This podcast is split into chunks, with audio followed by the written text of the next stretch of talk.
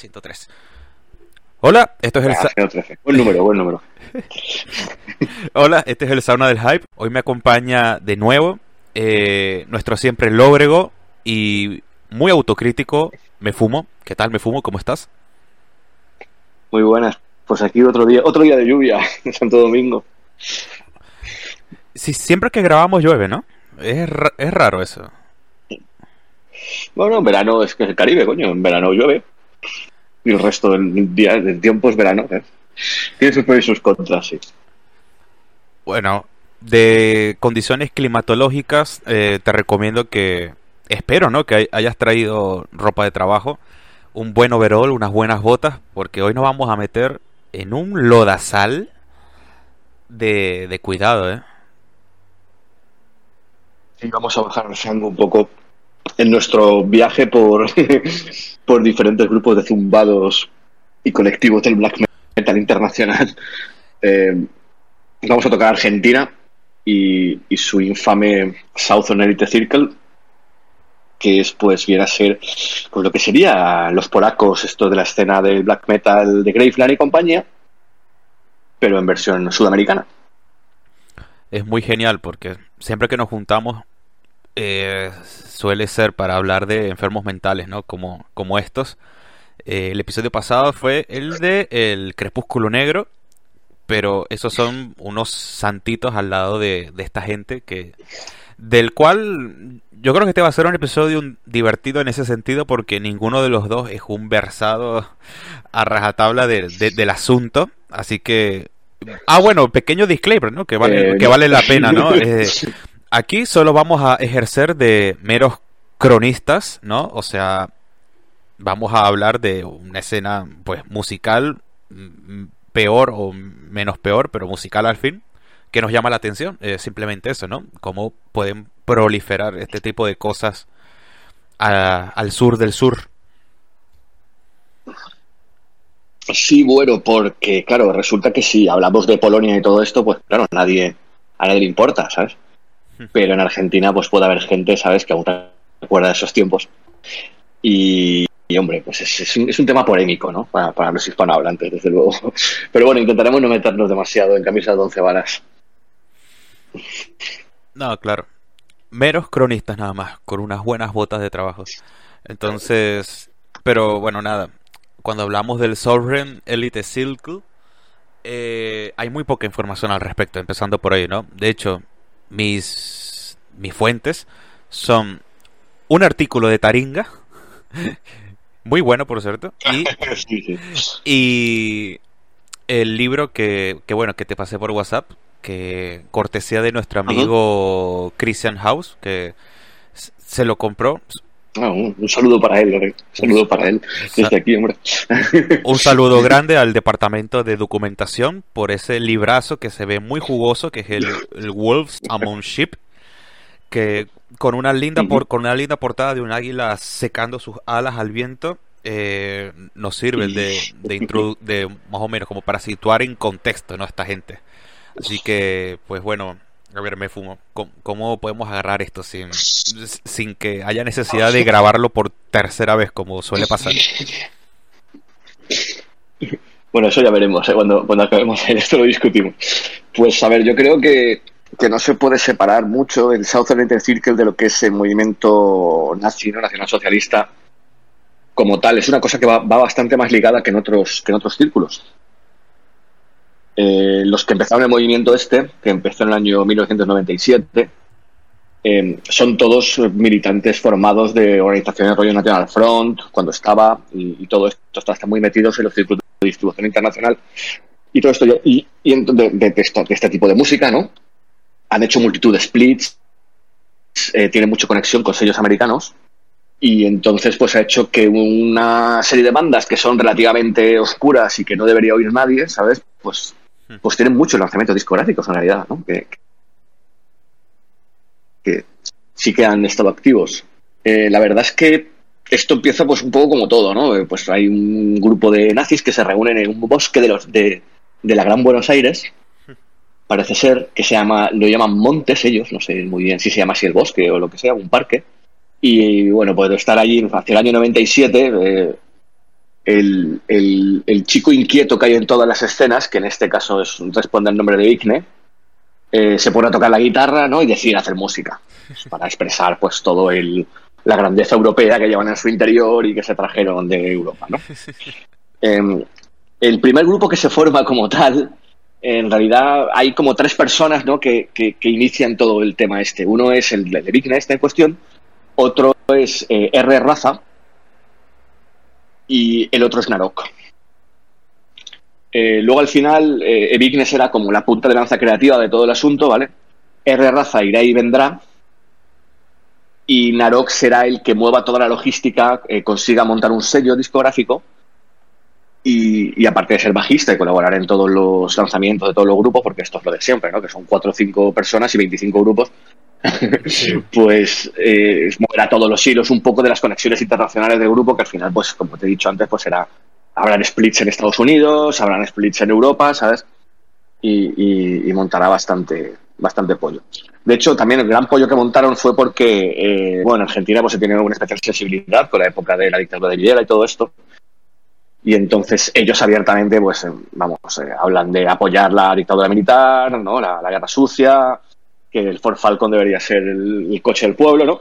Y entonces, pues, pues eh, eh, algunas asociaciones de víctimas, rollo pues esto de, conectadas con la madre de la Plaza de Mayo y todo aquello, eh, les los denunciaron en su momento.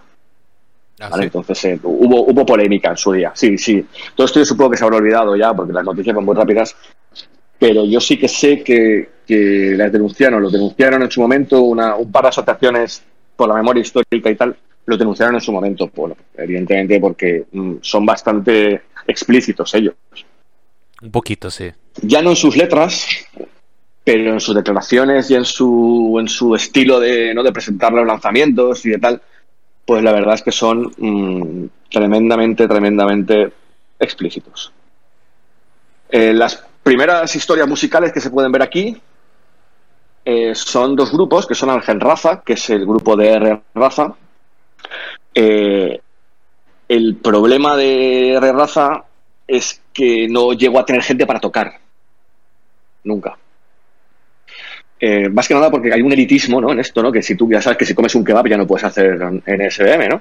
Eso siempre, eso siempre me dio risa porque, porque yo creo, yo, yo, porque ese elitismo casi siempre viene precedido de un no consigo ni Dios que me acompañe en esto, entonces como nadie, nadie quiere, por lo que sea, tocar conmigo, digo, no, no, no, es que, es que somos elitistas, ¿no? Antimarxismo, ¿no? Eso es otra, otro, otro, otro nivel de comprensión humana muy alejado, ¿no? De, de, de los mortales. Para, para mí eso casi siempre, el, bueno, casi siempre es así. Esto la verdad es que, es que hay que reconocer que tienen ese elitismo a, en ese estilo que dices tú y también a posteriori. Eh, de hecho, eh, R. Raza ha disuelto algún grupo porque decía que sus compañeros no eran, no eran dignos, ¿no? O sea, pues comían kebabs o lo que fuera. Entonces, es que lo, lo que me hace mucha gracia porque es una, es una frase de, del gran Nefamine. O sea, lo dijo en un documental eso, que no, no, no, puedo hacer SBM porque te comiste un kebab en el 97, ¿no? Pues esto es un poco lo mismo. Es genial eso. Eh, Argen Raza sí, Argen Raza compuso una serie de canciones, ¿vale? Eh, hace el año 97 y tal, pero no, no acabó de poder tirar para adelante el proyecto hasta entrado el año 2002, 2003 o así, que ya, ya montó, montó Argen Raza, que es su, su, ¿no? su, su grupo, ¿no? Eh, Argen Raza la verdad es que son bastante, pues eso, eh, todo esto es un, un black metal muy raw, muy primitivo, ¿sabes? Y en el caso de Argen Raza, pues siempre se ha dicho que se parece a Graveland. Mm. Son mucho mejores, evidentemente, ¿vale? Que ya es decir. Pero, quería decir, tienen, tienen una primera demo que se llama Primera Conquista Total del Hemisferio Sur. Nombrazo. Que ya es del año 2004. Nombrazo. Y eso es un, es un nombre. La verdad es que los nombres de los discos eh, son entre grotescos e interesantes. O sea, luego veremos algunos, pero vamos. Y por ejemplo, aquí canta Narok, ¿no? Que es el chico este que te he dicho antes que estaba pues en la parte logística del asunto. Eh, también o sea, eh, estos, por ejemplo, eh, Argen Raza no tiene ningún interés, ningún interés musical. A ver, no es que esté mal del todo, a veces rabo metal, pero tampoco es un grupo que despunte y se publicó su disco, o sea, su, su eh, primera conquista total del hemisferio sur, por ejemplo, fue lanzado en Francia y en Estados Unidos. No me jodas. En Split. Entonces, claro, em, es lo que te decía antes, pese a que tendrían que ser un grupo bastante oscuro, sí que han tenido, por las conexiones internacionales que tienen, pues han tenido bastante, bastante historia. Eh, a la vez que Ángel Raza, y este ya duró más, un poquito más, es el grupo que se puede decir que es el más, más importante, por decirlo así, diría yo, o, de los más importantes que hay en este conjunto, que es Permafrost. Eh, Permafrost es el grupo de Vigney. Eh, es un tío que aprendió a tocar la guitarra el solo, aprendió a tocar el bajo el solo, eh, y cantó el solo porque le dio la gana un día. O sea, quiero decirte, es un tío de estos que tiene talento, ¿sabes? Por lo que sea. Ya. Y es el primer, y es el primer grupo que él forma, ¿no? Sí, sí, es el primer grupo que él forma, eh, pero sin tener ni idea de música. O sea, el Vigne como que es un autodidacta total. Él empezó con, en, Permafrost con el R. Raza, que es el chico de Argen Raza, y un tal Napalm a la batería, también en el año 97, y, y cuando el, el, chico de Argen Raza lo dejó, lo dejó porque pues, va y venía todo el rato, eh, Evigne se pasó a la guitarra y aprendió a tocar la guitarra. Eh, se compuso el compuso el, el, himno rollo Montes este que dicen que es un himno y tal, lo que es que se me hace mucha gracia el himno. Y lo que hacen ellos es eh, tocar pues un black metal muy raw, muy raw, pero un poquito más, como te diría yo, eh, ambiental, por decirlo así, dentro de lo que cabe. Se parecen más, pues los comparan con Darkthrone siempre. A ver, mm. dentro de las limitaciones, ¿vale? Dentro de limitaciones. Pero eh, sí que tiraron un poquito adelante. El problema está en que se pelearon entre ellos. Ah, bueno. ¿Sabes? Pero, hubo un. Pero. Eh, es lamentable porque no hubo muertos entonces, ¿no? Pues, los rumores decían que, que, se montó bastante, que se pelearon mucho.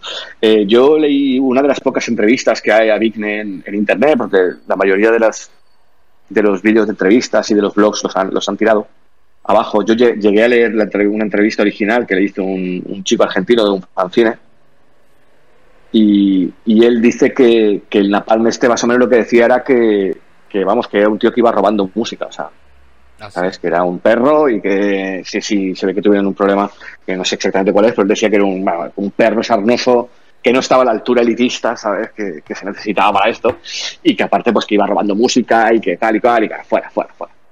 Y entonces se pelearon. Entonces, eh, eh, por eso mismo, pues Permafrost se disolvió en el mismo 97. Pero luego en el 2007 sí que volvieron.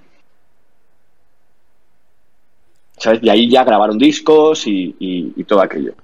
Que, bueno, solo sale un split, ¿no? En su Metal Archives, que es a... la Blindfold Stain of Blood. Sí. Exactamente, grabaron disco y todo esto y, y también participaron en la con sabia compilación que viene luego, ¿sabes? En la Blindfold Stain with Blood. A mí me encanta, eh, a, a, mí me encanta que es, es, estos tipos son más o menos y parecidos a lo que tú dijiste al comienzo, ¿no? Como a las Legiones Negras, que hacen splits con grupos que son de ellos mismos. Eso me parece de una genialidad brutal.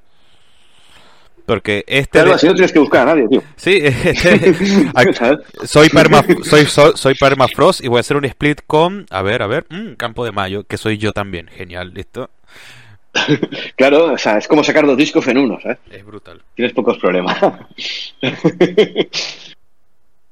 eh, Permafrost duró poco, pero dio la. O sea, Permafrost fue la Sevilla que juntó directamente pues, a Vigne, que es el.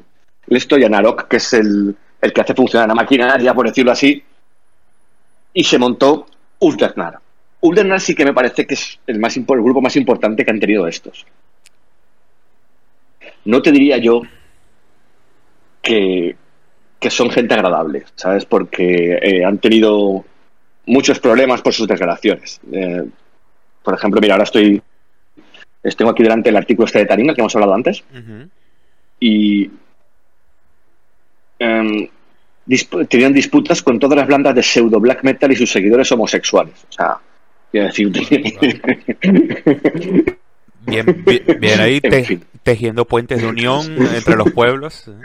Exactamente, exactamente, al día global. Bueno, pues eh, eh, consiguen traer más gente eh, con Ulfernar y, y, llegan a grabar el, eh, bueno, el Beyond the Mortal Boundaries, que el que es el, el, disco que empieza la producción musical un poco del sello de Narok, que se llama Dark Hidden.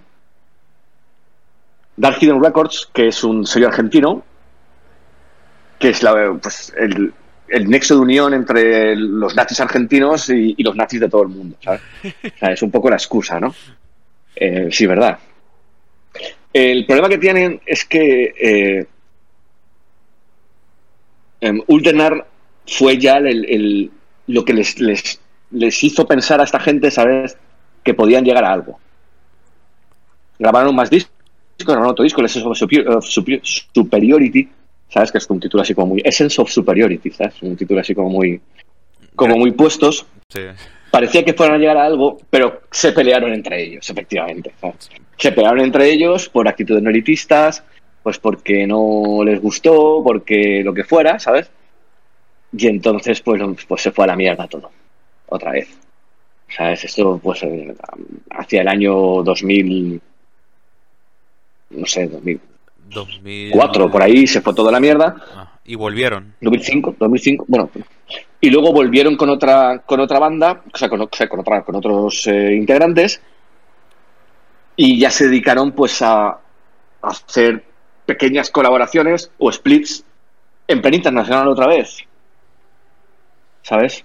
Eh, o sea, estos son los que salieron ya en una, en una compilación musical que hizo el Pagan Front, que es el Frente Pagano, que es lo que antes era el National Front, que es como la mayor organización internacional nazi que existe, ¿sabes? Bueno, tampoco sé si es la mayor, ¿sabes? Me perdonen las demás organizaciones internacionales nazis, pero vamos, una de las más importantes, una de las más famosas es esa. Pero, ¿vale? Y, y también eh, han participado, pues, eso, tiene una proyección internacional, ¿sabes? Que como banda musicalmente, probablemente si no tuvieran esa ideología, pues no tendría. Vamos a reconocerlo. Obvio, sí. ¿Sabes? Hablando de lo estrictamente musical. Y es que no hay publicidad mala con este tipo de gente, pero en el caso de Ulf, a ver, Ulftemnar, a mí, uh -huh. porque veo, veo que hasta llegaron a tocar en vivo y tal, eso que muy pocos elitistas sí, sí, se, no, se, se pueden dar el lujo. Sí. Sí. esta fue la primera banda así más seria que tuvieron. Um, realmente, pues, tienen dos discos muy separados en el tiempo, ¿no? Porque es un, gente que se pelea, se junta y tal, pero en principio no están activos, en teoría.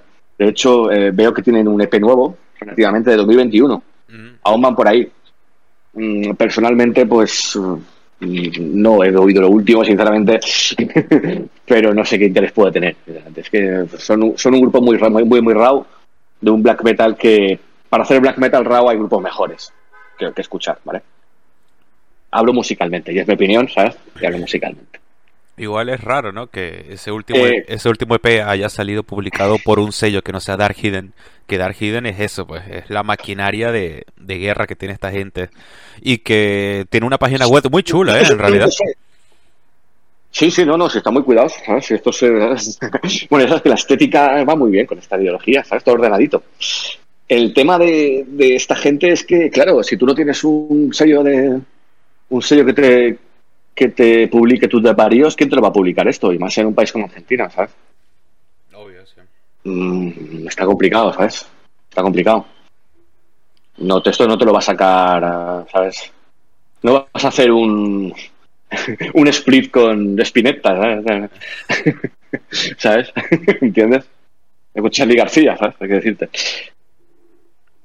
Sí. Eh, bueno, eh, Evigne aquí ya enloquece, vamos a empezar, a principio de 2000 Evigne enloquece y empieza a montar los dos grupos paralelos que tiene, que son realmente los, son menos famosos, pero yo creo que con Campo de Mayo es con el que llevó a su catarsis personal.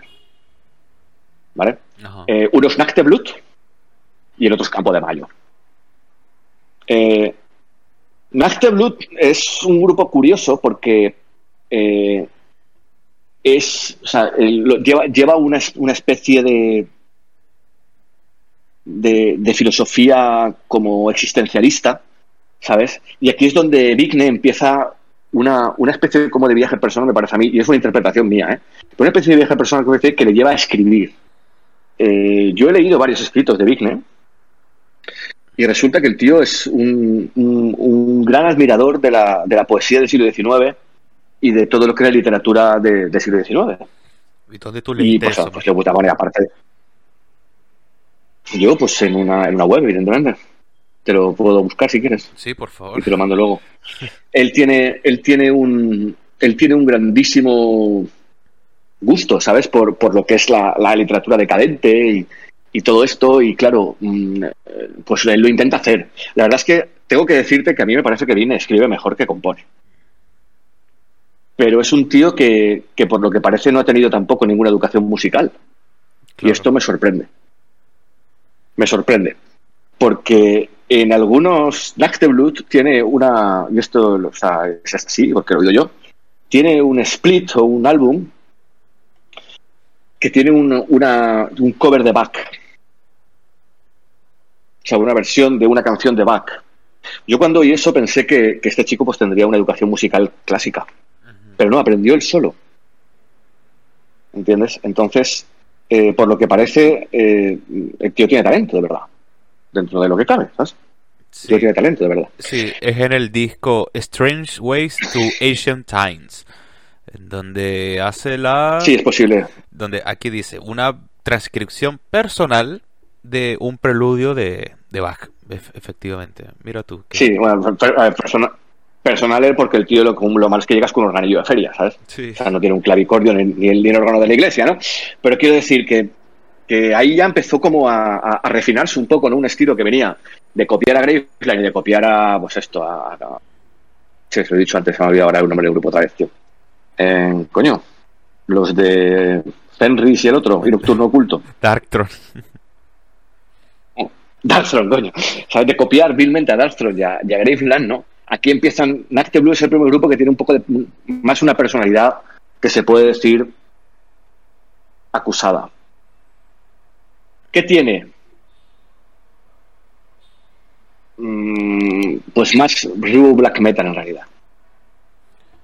Sí, como o sea, que realmente pareciera que se deja un poquito, ¿no? De partidismos y tal, como y se pone a hacer música, digamos, en una obra más black tradicional, ¿no?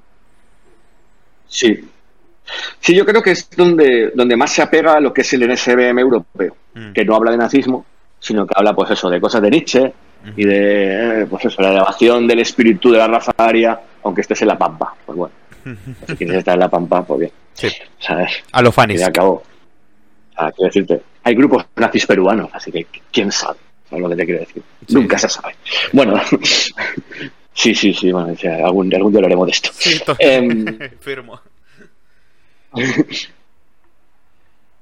eh, este Nacte Blue, que es el grupo, pues un poco eso que te he dicho antes, ¿no? que, que coge la movida más artística de lo que, de lo que se Vigne, eh, también está un poco relacionado con, con, la idea que tiene Vigne, que te he dicho antes sobre la, la literatura del siglo XIX, y él saca un fanzine, tiene, tiene una revista él de literatura. Eh, no sé si sacó un número o sacó 10, porque no estoy al corriente de estas cosas, ¿vale? pero sí que él llegó a sacar un, un, fanzine, pero basado en la literatura. Se ve que es un tío bastante inquieto. ¿Vale? De lo que cabe. El segundo grupo en, Discordia que hizo perder la cabeza a este buen chico es Campo de Mayo. Eh, Campo de Mayo mmm, empezó como una broma. Empezó como una broma en plan, pues, eh, para meterse con, pues con los comunistas, ¿no? O sea, una rock anticomunista o black metal anticomunista y empezó con una broma. El problema fue cuando se unió Vigne. Porque Vigne, eh, entre otras cosas, pues es un declarado y orgulloso admirador de la dictadura militar argentina. La dictadura militar argentina, pues es un periodo de tiempo de unos 10 años, ¿no? ¿Son 10 años? A ver, por aquí. Entre 76 y el 83. Eh, donde, bueno, siguiendo con podemos explicarlo en el contexto de la Guerra Fría, ¿sabes? Pero bueno, no vamos a dejarnos de cosas de estas. Básicamente es un periodo donde um, hubo una matanza de opositores. Sí. ¿Vale? Al, al, gobierno que era una dictadura militar y entonces pues eh, los opositores eran considerados comunistas, estábamos en una época en la cual aún estaba muy coleante todo lo que era pues la teología de liberación, eh, las guerrillas y todo aquello y entonces pues mira las cosas se hacían así, ¿sabes? Esto es como es. Esto pasó en toda Sudamérica, pasó en Chile, eh, pasó en Bolivia, eh, pasó en toda Centroamérica con la connivencia de Estados Unidos. Y en Argentina, pues hubo, pues hay una serie de símbolos ¿no? que se asocian a esa parte, pues como el Ford Falcon, Eh, la escuela de la Armada y todo esto, como en Chile, ¿no? O sea, todas estas cosas, ¿no? Siempre hay una serie de símbolos. Entonces, pues este chico decidió que la mejor idea era reivindicar todos esos símbolos con el grupo Campo de Mayo. Cuando los demás vieron que estaba haciendo eso, se fueron del grupo y lo dejaron al solo. Porque, como tú dices, es un, grupo, es un grupo que por ahí empieza como una broma, nada más con el objetivo de meterse, no con, con el mayor número de gente posible. Exactamente, es como si tú y yo hacemos un grupo de coña, ¿sabes? Diciendo, ah, nos cagamos en los hemos, ¿vale? ¿Sabes? Pues bueno, así, ¿sabes? Y viene un verdadero asesino de hemos a, ¿sabes? a cantar con nuestro grupo. Pues, en fin. Bueno, el asunto está en que empezó como una broma, pero acabó, acabó siendo un poco menos broma porque realmente hay una legislación en Argentina, ¿sabes? y, y, claro, eh, es ilegal eh, hacer apología sobre la dictadura. Y estos directamente le hicieron. Un poquito, ¿no? Yo creo que. Lo mismo, Rogue Black Metal. Yo, creo que cuando... No, no, que apología un poquito, ¿no? Yo creo que cuando ves los títulos de sus discos como Himno a Jorge Rafael Videla o René Sí, sí, ese es, ese es un disco muy... Sí, de René Will de, de, Call of War. Pero, y hay uno que se llama este, Playing with Toys That Would Have Been Dangerous Even for of Republic. Y te pone... ese título es maravilloso, tío. Y te, pero la, pero la portada, la portada es magia pura, con ese Falcon más grande que la portada y Videla con los ojos desencajados de fondo. Es, que eso es con los creo, creo que creo que Sócrates y Platón que están de fondo. Es que es maravilloso. Claro, eh, es lo que decíamos, que es muy evidente, ¿no? la apología que se hace, ¿no? la presencia de los símbolos. Eh, bueno, el tema está en que, eh, evidentemente, eh, no se podía publicar este, este, disco en Argentina. Ya no, es que, ya no es que no puedas publicarlo porque van en contra de una ideología, es que va en contra de la ley. Entonces, este disco no se pudo publicar. Los discos de, de, estos chicos no se pudieron publicar realmente, no sé si alguno, pero que yo sepa ninguno, no estoy muy seguro. Entonces, este, este grupo es el que va más por maquetas. Mm. Em, el tema está en que él hizo una tirada muy limitada, de aquí lo pone además 76 copias, eh, que es un número así no muy místico, ¿no? Eh, 7-7 y todo esto, bueno.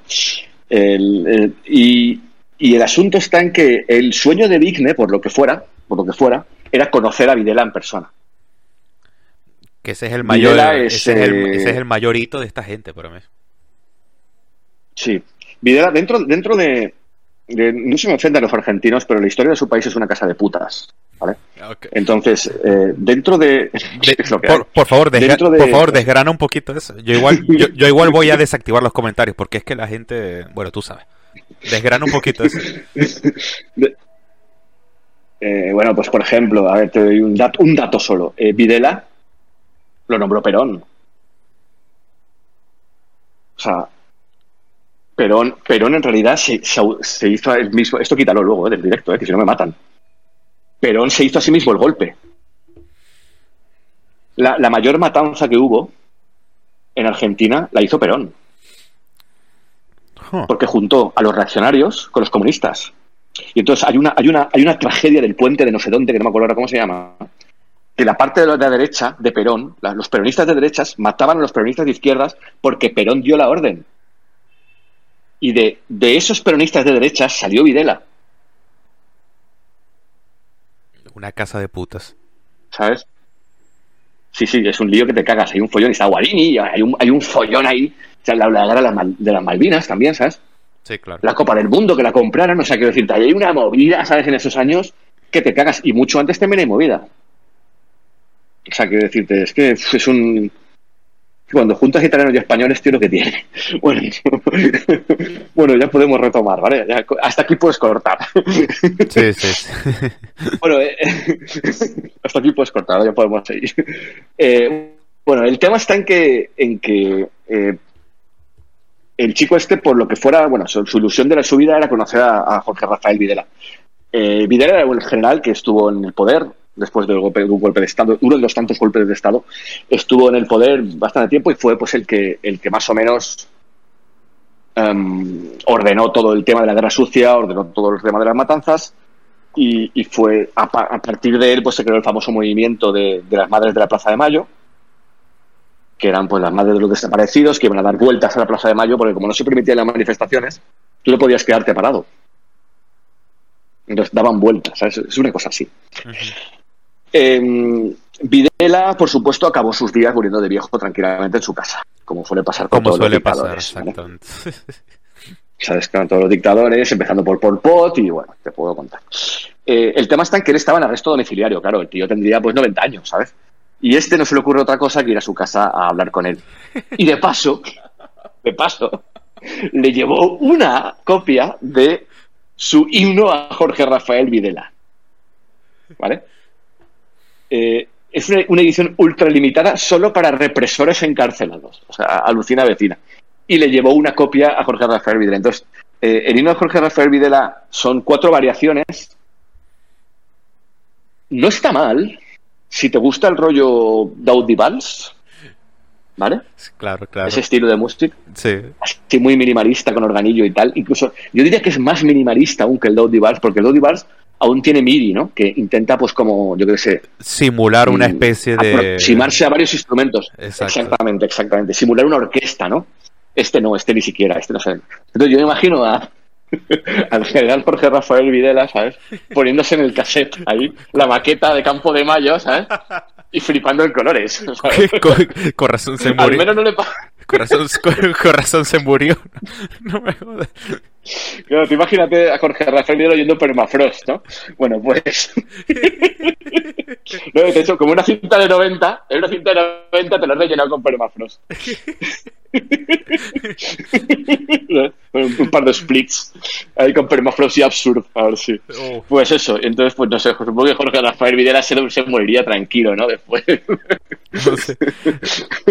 Después de presenciar el, el, mayor éxito que dejó a posteriori su, su gobierno, ¿cómo, Exactamente, sí. ¿cómo, su, ¿cómo, no va a morir? Su gobierno a posteriori es el mayor éxito que ha tenido. Oh. eh, claro, Campo de Mayo. Campo de Mayo, pues. Eh, tuvo, tuvo mucha, mucha historia porque mmm, eran tan abiertamente mmm, agresivos, ¿no? Sí.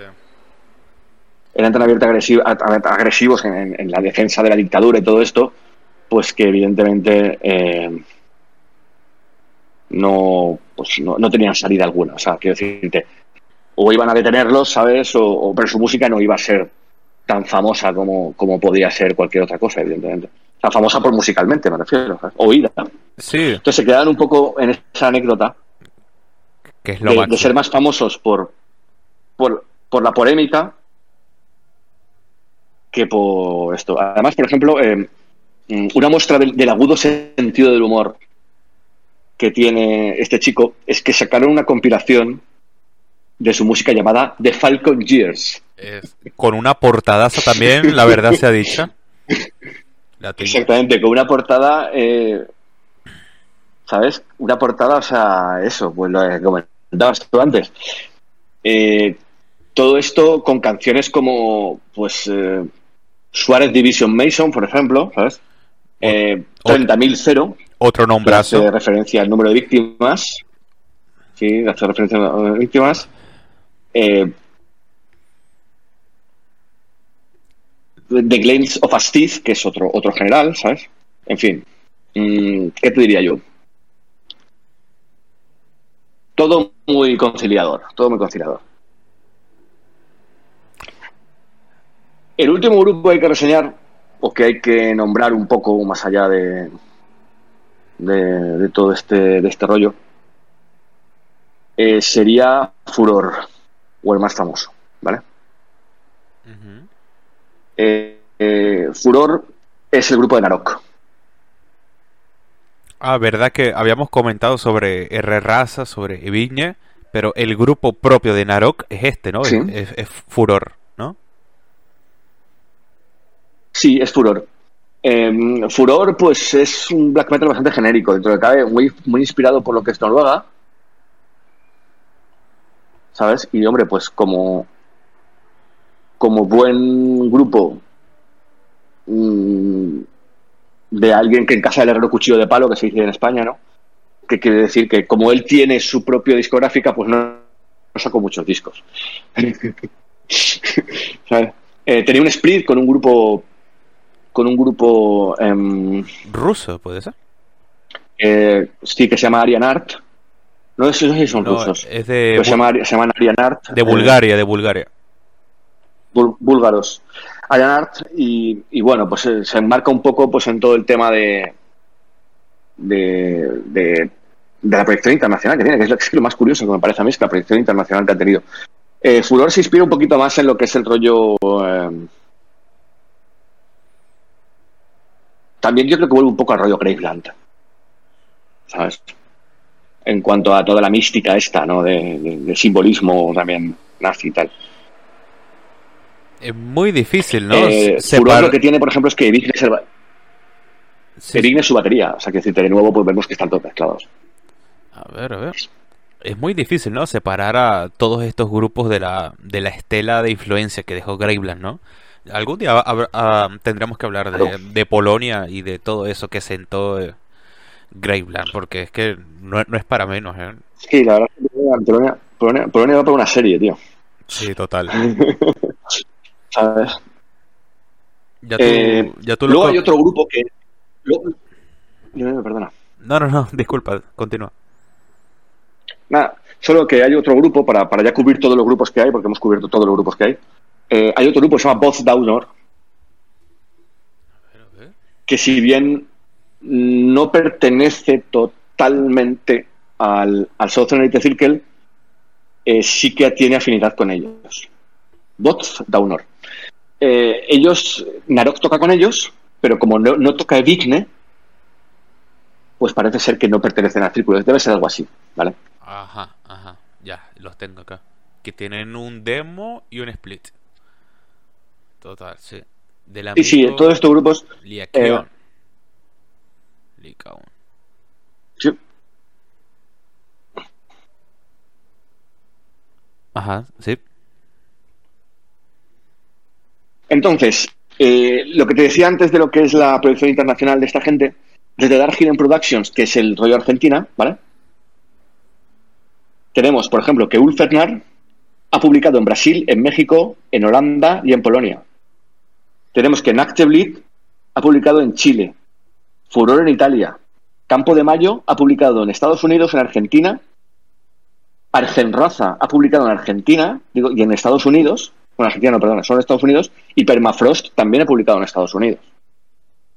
Entonces, mm, quiero decir, son un grupo que eh, no estaban, desde luego, no compartían la, la filosofía de, de nuestros amigos los franceses. ¿vale? De las legiones negras. Y, y creo que ni aun queriendo las legiones negras podían haber, haber publicado en tantos países como estos. Obvio, sí. ¿sabes? Muchísimos más. Muchísimos más. Eh, todos estos, la verdad es que no les sigo la pista, ¿vale? Pero sí que sé que aún van por ahí. Aún están publicando discos y aún van por ahí.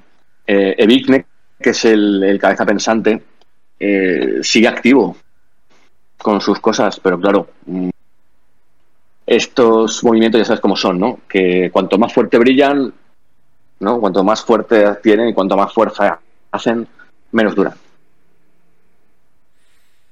A mí lo que más me llama la atención es eso, ¿no? O sea, la capacidad, no sé si llamarlo sentido del humor o lo que sea, que tienen para transcribir de algún modo toda esa esencia europea con los nombres, ya sea bélicos o paganos y tal, y pasarlos a un contexto sudamericano tan particular como es el argentino. Si he de respetar algo, yo, yo creo que respetaría esa, qué sé yo, esa inventiva, esa creatividad que tienen, porque mi- mira que hay que tenerla, ¿no? Para llamar algo Sourt- Sourten Elite Circle o Suárez Division Mason, ¿no? ¿me entiendes? Es como que no, no, no, no, no a cualquier mente sana se le ocurren estas cosas, ¿no? Sí, claro, hombre, ellos lo adaptan a, a, pues mm, a todo lo que sea un reflejo. O sea, tú ten en cuenta que realmente las ideologías más o menos son iguales a todo el mundo. O sea, ellos adaptan lo que sería su nazismo. O sea, ellos admiran, en vez de admirar a Hitler, que supongo que también lo admirarán, ¿sabes? Y a Nietzsche también lo admiran, pero ellos admiran lo que tienen en su país porque ellos son nacionalistas. Ten en cuenta que Argentina y Chile, por ejemplo, son países que recibieron mucha inmigración europea en los años 40, 50 del pasado siglo.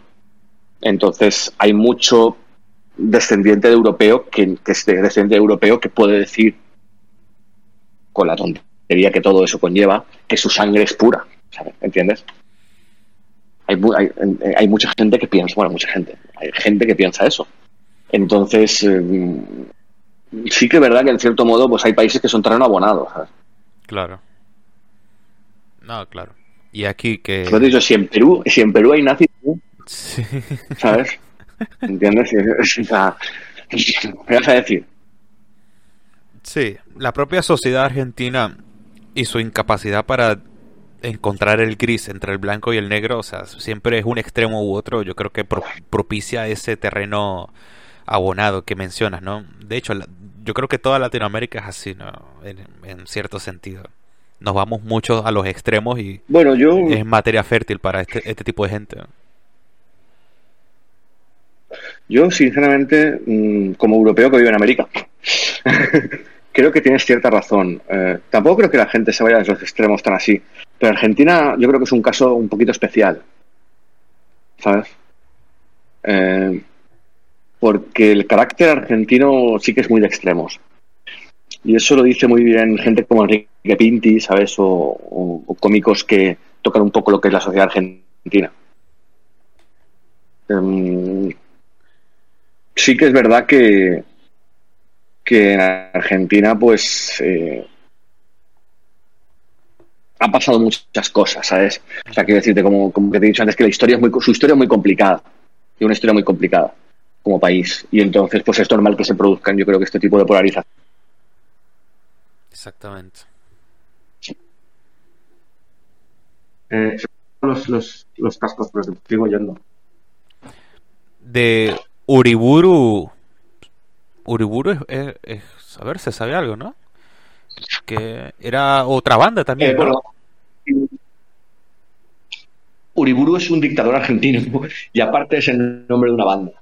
Em, el tema está en que eso es gente que hace National Society Black Metal que está fuera de lo que es la Southern Circle. Ah. Por lo que fuera, porque llegaron tarde. Ah, mira. O porque no son porque, aptos. ¿no? O porque no, o porque no son de Buenos Aires, también puede ser. O porque no se conocieron en su momento, ¿sabes? O por lo que fuera. Hay varios grupos. También hay grupos kirchneristas de black metal. No, o sea, que, debe, haber peronistas. sí, sí, sí. Debe haber de todo. sí, sí, no, hay grupos, hay grupos que alguna entrevista con un grupo que no está mal, después te lo paso, es que no me acuerdo el nombre, pero después te lo paso si quieres, el grupo no está mal, ¿sabes? Eh, declarándose peronista, un tío que hace black metal. Entonces quiero decirte que, que eso no es habitual tampoco en otros países, ¿no? Por eso te decía que la situación de Argentina siempre es un poco especial. Sí, sí, pásamelo y bueno, es la banda que estamos viendo ahora en pantalla. A ver si el servicio de edición se acuerda de ponerlo. ¿Cómo, ¿Cómo está la cosa de cómo está la cosa en España y el black metal franquista? Ya, ya que estamos en este lodazal hasta el cuello. ¿Qué, perdona? Eh, ¿cómo, ¿Cómo está la cosa en España y la escena del, black metal franquista? Ya que estamos en esta piscina de mierda. Pues que yo sepa no hay eh, no me black metal franquista. ¿En serio? Qué loco. Yo creo que no, no lo sé. igual sí, igual me equivoco y hay una gran escena y tal. Eh, a ver. No, pero si no la conoces tú, no me jodas. No, no te creas, yo tampoco. tampoco. tampoco tengo, tanto conocimiento sobre ciertos temas. Eh, no lo sé, hombre, yo sí que sé que hay, grupos nazis, evidentemente, en, España, tanto de black metal como de, de rock y hoy. Y, siempre lo he sabido, igual que los anarquistas, ¿sabes? Pero franquistas que sean un, campo de mayo español, ¿sabes? Que se llame, que se vaya de los caídos, y que haga black metal, ¿sabes? Que yo sepa no hay. que yo sepa, ¿eh? Ojo, ¿eh? Bueno, un saludo a nuestros oyentes de España, a nuestros miles de oyentes en España. Ahí tienen un terreno abonado para ir directo a la cárcel. Te puede llamar el brazo incorrupto de Santa Teresa, que es lo que Franco dormía con él al lado, en la cama, en la, mesa camilla, ¿sabes? Con el brazo incorrupto de una santa. Y entonces pues te puede llamar así, no sé. y bueno, al final pues nada, como lo dije al comienzo, ¿no? Si hay algún valiente que, que llega hasta acá, pues es eso, ¿no? Es comentando de un modo, como pudiste darte cuenta, muy sarcástico, muy irónico de una, una representación artística muy extrema. Y como lo digo siempre con, con, con House, el black metal busca eso. Eh, incomodar, eh, perturbar y a veces eh, la imagen de Satanás no, es suficiente. Así que se apelan a cosas más recientes, ¿no? A cosas que, que sabes que duelen, como fue una dictadura asesina o, o un... Yo creo que por ahí va la cosa, ¿no? Es lo único que... a lo que nos atenemos, ¿no? Yo, sinceramente, no te doy la razón ahí demasiado, tío. Yo creo que, aunque, pues, bueno, lo de Satanás sí que te doy la razón porque, bueno, hacen Little Nicky, ¿sabes? Así que. Pero quiero decirte, igual que hay gente que. Igual que en, que, Noruega había gente que utilizaba el satanismo para provocar, como, puede ser Mayhem, y gente que se lo cree. Sí. ¿Sabes? Gente que cree, eh, como los suecos estos, como, como, varios grupos suecos normalmente, los grupos suecos son los más que lo creen. Sí, pues yo creo que esto sí nazi de verdad. O sea, esto sí que tiene esa ideología. Eh, luego ya, pues, cada uno, ¿no? Pero, pero sí, sí, eh, yo creo que esto sí que sí que se lo creen y, y dentro de lo que cabe, pues, más o menos Permafrost se puede decir que que sí que vale la pena echarles una escucha. Y Campo de Mayo son curiosos. Ver si te puedes abstraer de toda la mierda que llevan dentro, pues. Perdón. Te puedes abstraer de toda la mierda que llevan dentro, pues son escuchables si te gusta este tipo de rarezas. Sí, bueno, la, el arte de la de abstraerte de, todas estas cosas es algo que muy muy poca gente es capaz, ¿no? no o bueno, no sé. Sí, eso, parece, eso ¿no? Es que si no, no existieran los grupos antifaja en las, en las afueras de los conciertos de Peste no ¿sabes? Así que no me siento privilegiado por ello, pero sí me parece particular, ¿no? Mi, mi capacidad de abstraerme de cosas que me son totalmente ajenas. Hombre, es que claro, eso responde a... O sea, si te abstraes de todo esto es para disfrutarlo musicalmente. Y todo eso, pues, eh, son cosas políticas, no son cosas musicales. ¿Sabes? Antifa no va allí porque no le guste la música de Peste Noir. Va porque Peste Noir es Peste Noir. Entonces, pues si te abstraes de todo, si consigues, ¿sabes? Valorarlo musicalmente, pues es lo de siempre. Lo de siempre. Estamos en lo de siempre, el gran debate, ¿no? ¿Tengo que ver una película de Polanski o es pederasta? O tengo que ver, ¿sabes? Claro, de si empezamos a hilar, hilar, pues hay mucho. O de Woody Allen y tal. estamos en una época de mierda en cuanto a corrección política, sí. Sí, bueno, sí, para que nos vamos a engañarnos, ¿sabes? Entonces, pues, y yo creo que, a ver, no te voy a decir que, evidentemente yo no defiendo este tipo de ideologías y tal, pero creo que sí que el, el, el punto de provocación que tiene esta serie de cosas, creo que aún es necesario. Por eso mismo que dices tú, por la corrección política, sea como sea. Sea esta clase de grupos que son tirando a nazis, sean del otro extremo, ¿sabes? O sean pintándose de payaso como el himno, ¿sabes? creo que sí, que ahora mismo es necesario este tipo de gente que incomode. Pues mira qué bonita reflexión te, sacaste de la chistera. ¿eh? gracias, gracias. Pues, bueno, sin más nada que agregar por mi parte, eh, podemos dejarlo hasta acá. No sé qué te pareció. Bien, bien, sí, sí, bien. Creo que, que no se nos queda nada en el tindero. Claro, ¿no? Ya el que quiera profundizar. Sí, muchas cosas. No, obviamente, pero como episodio introductorio, yo creo que, bueno, ya sí, ya tú, oyente, si quieres profundizar en esto, o sea, escúchate todos los demos y, y mierdas que hemos citado, porque hay telita, ¿eh? Ah, hay telita. Sí, sí. Ya hay telita, hay material, hay material. Así que, pues nada, me te despido falsamente y bueno, seguimos charlando por ahí. Eh, muchísimas gracias por coordinar tus apretujados horarios eh, conmigo y para con nosotros. Así que bueno, será hasta la próxima, que espero que no, no tardes mucho en llegar. Un abrazo grande. Un abrazo, muchísimas gracias de nuevo por invitarme a tu programa. Ya estos fierros van andando y mi corazón está saltando que me llevan a las tierras donde al fin podré de nuevo respirar adentro y hondo alegrías del corazón. Ajá.